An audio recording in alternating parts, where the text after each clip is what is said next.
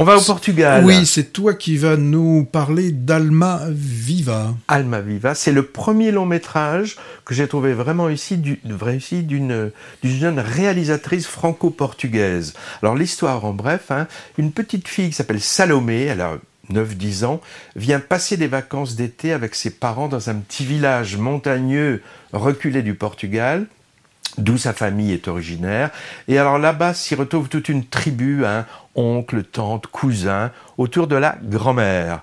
Et on, bon, on sent bien que les relations sont un peu tendues entre les adultes et également avec les autochtones du village qui voient pas forcément arriver tout ce monde venu pour la plupart de, France d'un bon oeil.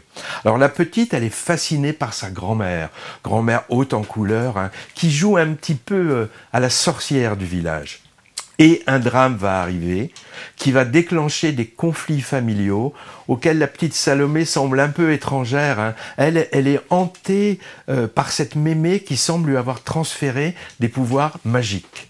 Alors le film est tourné à, hauteur d'enfant, autour duquel s'articule toute cette histoire de deuil et de transmission entre générations, mêlée d'un peu de mystique et de magie.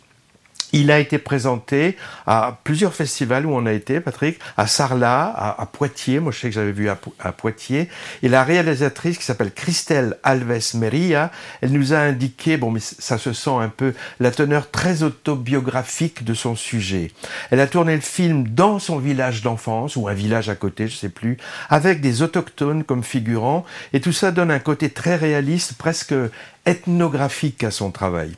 Alors il y a également, et ça c'est vraiment très très drôle, un côté farce avec des passages qui font penser au cinéma de d'Ettore Scola ou Dino Rizzi. On se croirait parfois dans affreux sale et méchant ou dans l'argent de la vieille, avec des histoires de jalousie, de, tromperie, de rivalité entre les gens de la famille et, les gens du village, et notamment une scène d'enterrement assez mémorable de drôlerie. D'ailleurs, la, réalisatrice a avoué qu'elle adorait la comédie italienne, c'était une de ses références cinématographiques et ça se voit, elle en est une digne héritière avec sa comédie lusitanienne teintée de magie encore une enfant actrice qui a la grâce, un peu comme dans Normal, dont on va parler tout à l'heure, ou dans le récent et malheureusement trop peu vu Dalva, Dalva. Mais, mais un peu plus jeune que dans ces deux films. Ce qui ajoute au côté autobiographique, c'est que cette petite actrice, c'est la propre fille de la réalisatrice, qui lui fait donc jouer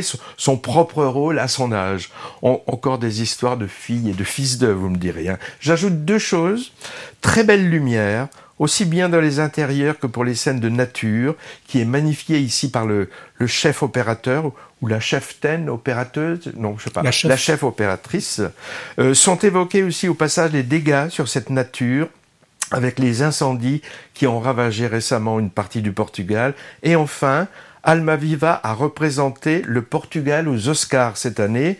Bon, il n'a pas eu l'Oscar, mais c'était pas mal du film étranger. C'est quand même pas mal pour un premier film qui mérite un grand succès. On verra si c'est le cas.